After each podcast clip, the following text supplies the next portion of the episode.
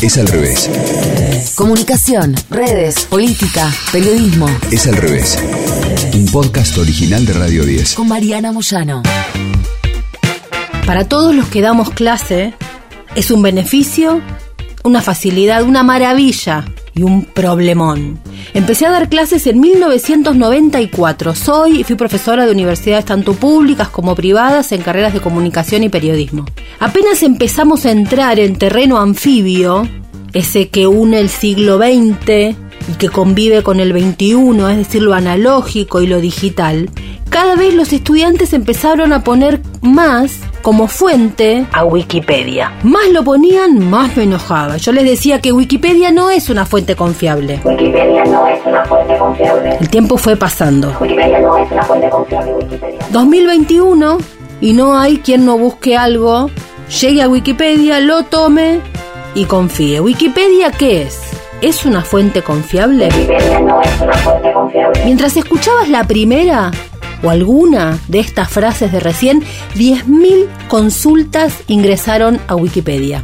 Que ese frenesí por saber no está motorizado por la fiabilidad de los contenidos de una enciclopedia de construcción colectiva, sino que es una forma de algo más poderoso que nos dio el ambiente digital. Ya no se trata entonces de preguntarse si el contenido de Wikipedia es o no es real o confiable. La pregunta es cómo es que se convirtió en parte de esa realidad que aceptamos cada vez que aparece como resultado de una búsqueda en Google. ¿Quiénes lo hacen? ¿Hacia dónde va Wikipedia? Es al revés. Fue fundada por Jimmy Wales en 2001 y Wikipedia se convirtió para millones de usuarios de Internet en aquel lugar donde cualquier duda desaparece. No importa si el presidente de México, Andrés Manuel López Obrador, es señalado como productor de una telenovela o si se afirma, o se afirmó durante algunas horas, que el ex primer ministro británico Tony Blair tenía un póster de Hitler en su cuarto cuando era adolescente. ¿La verdad está ahí? ¿En un artículo escrito por un voluntario ad honorem que aporta sus conocimientos? ¿Es eso Wikipedia? ¿Es un voluntario ad honorem que aporta sus conocimientos al mundo?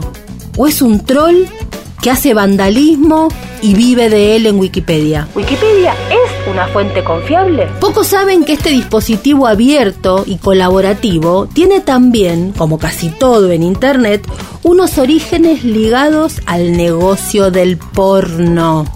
Antes de convertirse en parte de una fundación educativa sin fines de lucro que se mantiene solo con donaciones, pasaron muchos años de onanismo a través del dinero recaudado en el sitio pornográfico bomis.com, creado en 1996. Bomis, Bitter Old Men in Suit, algo así como viejos amargos con traje, creado por Jimbo y su pandilla. Se financiaron proyectos como Nupedia, a través de este grupo, que fue la predecesora de Wikipedia. En marzo de 2000, Wells, junto a Larry Sanger, se involucran en un ambicioso proyecto de crear una enciclopedia online realizada solo por académicos y expertos. Ante la imposibilidad de subir artículos de forma dinámica, que deberían pasar 7, 8, 10 filtros, directamente en el 2001 crearon una app denominada Wiki. Venía del Wiki Wiki, que significa rápido en hawaiano. Y permitía esta ir creando borradores, que aceleraba el trabajo colaborativo de los voluntarios de Nupedia. De inmediato descubrieron que la plataforma ayudaba a crear artículos a una enorme velocidad. Y eso fue lo que terminó impulsando a Wikipedia como prioridad. Es al revés. El impacto mundial fue inmediato. Acá también, en Argentina también. Acá, Osmar Valdebenito, ex director de la Fundación Wikimedia Argentina, contó que llegó a Wikipedia por primera vez en 2003. Su interés era conocer más sobre mundiales de fútbol, especialmente él quería conocer sobre el de 1962. Ingresó en Google, pero de repente ya estaba en Wikipedia y encontró lo que buscaba. Pero notó que existían errores y que podía evitarlo, pero descubrió algo mucho más importante, que las correcciones que realizaba permanecían. En esa época, Wikipedia tenía muy pocos artículos y había mucho espacio para desarrollar. Cada cambio que uno realizaba tenía un impacto enorme. Dice, comencé a editar cada vez más seguido y ahora llevo más de 50.000 ediciones diferentes. Pero ¿quiénes lo hacen realmente? ¿Wikipedia es una fuente confiable? Wikipedia no es una fuente confiable. A mediados de la década del 2000, Aaron Schwartz. Para, ¿sabés quién es Aaron Schwartz? Aaron Giley Schwartz, un joven genio. Un programador, un escritor, un activista, un hacker. Un genio de Internet. Estuvo en Harvard y desarrolló un foro, por ejemplo, como Reddit, nada más y nada menos. Pero lo que lo desveló, lo que lo llevó a tener serios problemas legales y lo convirtió en un enemigo del Estado de los Estados Unidos fue su proyecto Open Library, librería o biblioteca abierta. Básicamente lo que él planteaba es que todo debía ser libre, no tener que pagar derechos por lo escrito. Suena hermoso, pero se llevaba obviamente de patadas con los derechos de autor y con la propiedad. Pero este es debate para otro episodio. Aaron Schwartz se suicida en enero de 2013 cuando estaba a punto de ir a la cárcel por mucho tiempo. Aaron Schwartz escribió un ensayo llamado ¿Quién escribe Wikipedia? Allí cuenta que conoció a Jimmy Wales en una conferencia en Stanford.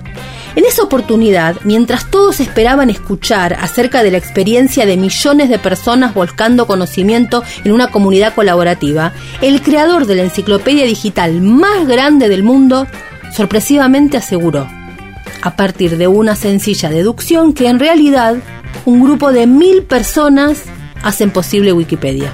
Más allá de la veracidad del relato, existe un imaginario de que la enciclopedia es realizada por un grupo minúsculo de personas. Las estadísticas de la propia enciclopedia señalan que más del 50% de las ediciones de los artículos las realizan, escucha, el 0,7% de los usuarios, mientras que el 2% más activo ha hecho el 73.4% de todas las ediciones. ¿No sería esto el fin de la inteligencia colectiva? Es al revés.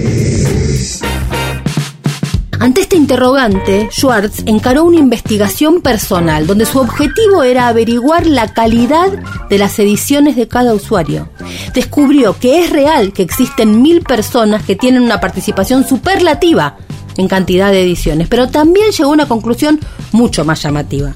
Y es que existen usuarios que editaron solo un artículo, pero que lo han escrito prácticamente en su totalidad. Esto significa que el grupo de los mil, en muchos casos, está ahí para editar pequeñas correcciones. Pero ¿quiénes son esas personas que escriben sobre la máquina de River, Lady Gaga o la Semana Trágica? ¿Son personas? ¿Existen o son un grupo cyborg programados para escribir la historia? Nicolás Giorgetti, editor de Wikipedia desde hace más de 10 años, asegura que a pesar de que en Wikipedia existen políticas y convenciones, nadie está obligado a seguir nada. En ese sentido, dice que uno de los pilares de la enciclopedia Wikipedia es que no tienen norma. Dicen ellos que si una norma te impide mejorar la enciclopedia, ignórala. Las políticas de contenidos de Wikipedia surgen a partir de un consenso de los editores. Cuando hay algo que no funciona, se discute, se vota y se arregla, dice esto Giorgetti. Y señala que nunca está de más recordar que Wikipedia no es una burocracia, da como escosor, ¿viste? Como que parece todo que está muy bien y al mismo tiempo que es esto. Escribir en la enciclopedia es muy sencillo. Una vez dentro de Wikipedia pones el nombre del artículo en el buscador de la página, de inmediato, en caso de que no exista, aparecen sugerencias y una frase con dos palabras resaltadas. Puedes crearlo. Cliqueas ahí y lo completas. Para editar alguna entrada que ya existe, la operación es más fácil todavía. Cliqueas, editas, corregís, grabas y listo. Sin embargo, existen dificultades que pueden surgir si no sos parte del medio ambiente Wikipedia. Un testigo de esto es el escritor Philip Roth. Falleció en 2018. Mirá lo que le pasó. Él fue mandado a la fila cuando quiso acotar acerca de un artículo sobre su propia novela, La Mancha Humana. Cuando Roth descubrió un error, su primera reacción fue entrar a corregirlo. La respuesta de uno de los editores de la enciclopedia fue que ellos entendían que el autor era la máxima autoridad de su obra, pero que requerían fuentes secundarias. De inmediato, Roth publicó una carta abierta en The New Yorker, y esto generó una indignación del mundo analógico en personas que a priori no les importa nada lo que pasa en Wikipedia, pero que de repente ante ese error pusieron histéricas. Wikipedia creció más allá de los autores. La enciclopedia nunca contó con los autores. No porque no lo quisiera, sino porque las máximas autoridades de las obras se negaron a formar parte del ecosistema Wikipedia. Entonces, ¿cuál fue la solución que encontraron los realizadores de contenido en Wikipedia? Recurrir a fuentes o referencias que le permitieran llegar a un consenso.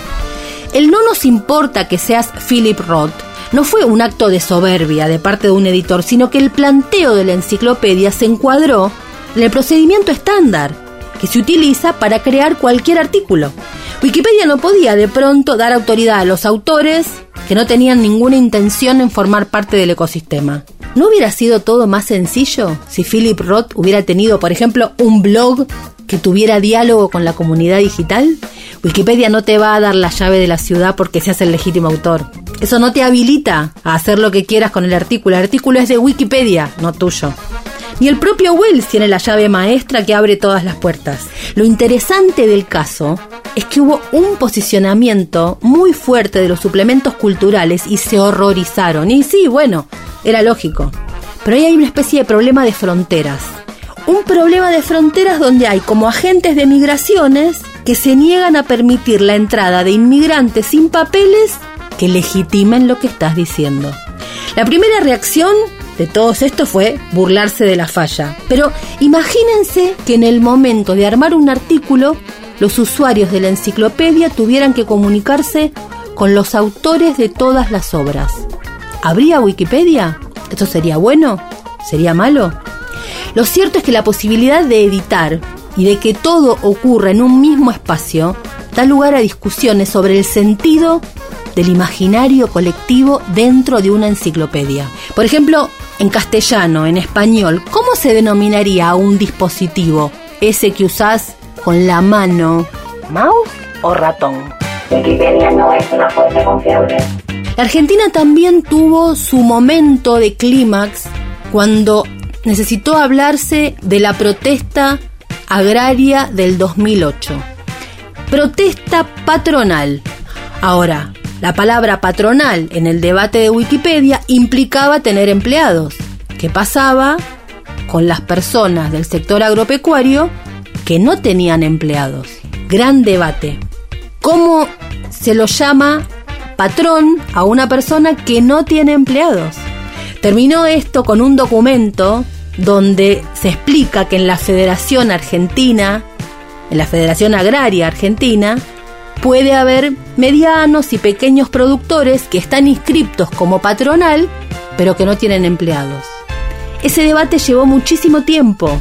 Lo interesante de esto no es tanto cómo quedó, sino que en Wikipedia quedó documentado todo el proceso de discusión que se desarrolló con esta información. Este factor será fundamental en las próximas generaciones para analizar cómo un artículo llegó a ese cierre? Imaginemos si toda la historia que nos contaron tuviera esa información, si supiéramos qué decían unos, qué decían otros, qué versiones tuvieron más respaldo. Sería algo así como si la historia la escriben los que ganan, nosotros sabríamos qué pasó en ese debate hasta que unos ganaron y escribieron la historia. ¿Es posible esa transparencia en la producción de lo que luego se instala como una verdad? ¿Wikipedia es una isla en una web cada vez más centralizada por corporaciones o es el modelo medio anárquico de futuro? Lo cierto es que pasaron 27 años desde la primera vez que di clases y hoy todavía no sé muy bien qué decir cuando mis alumnos ponen a Wikipedia como una fuente confiable. Wikipedia no es una fuente confiable. Basado en el capítulo Wikipedia del libro La Villa Miseria Digital de Patricio Herb. Si te gustó, dale seguir en Spotify y dale play al próximo episodio de Es al revés. Escuchaste Es al revés. Un podcast original de Radio 10. Conducido por Mariana Moyano. Coordinación y producción de contenidos. Sebastián Pedrón. Marcelo Figueroa. Fernando Candellas. Martín Castillo. Locución. Delfina Cianamea. Mariana González. Gráfica Franco Gauna. Edición. Jorge de Tesanos. Nos escuchamos en el próximo episodio. Es al revés.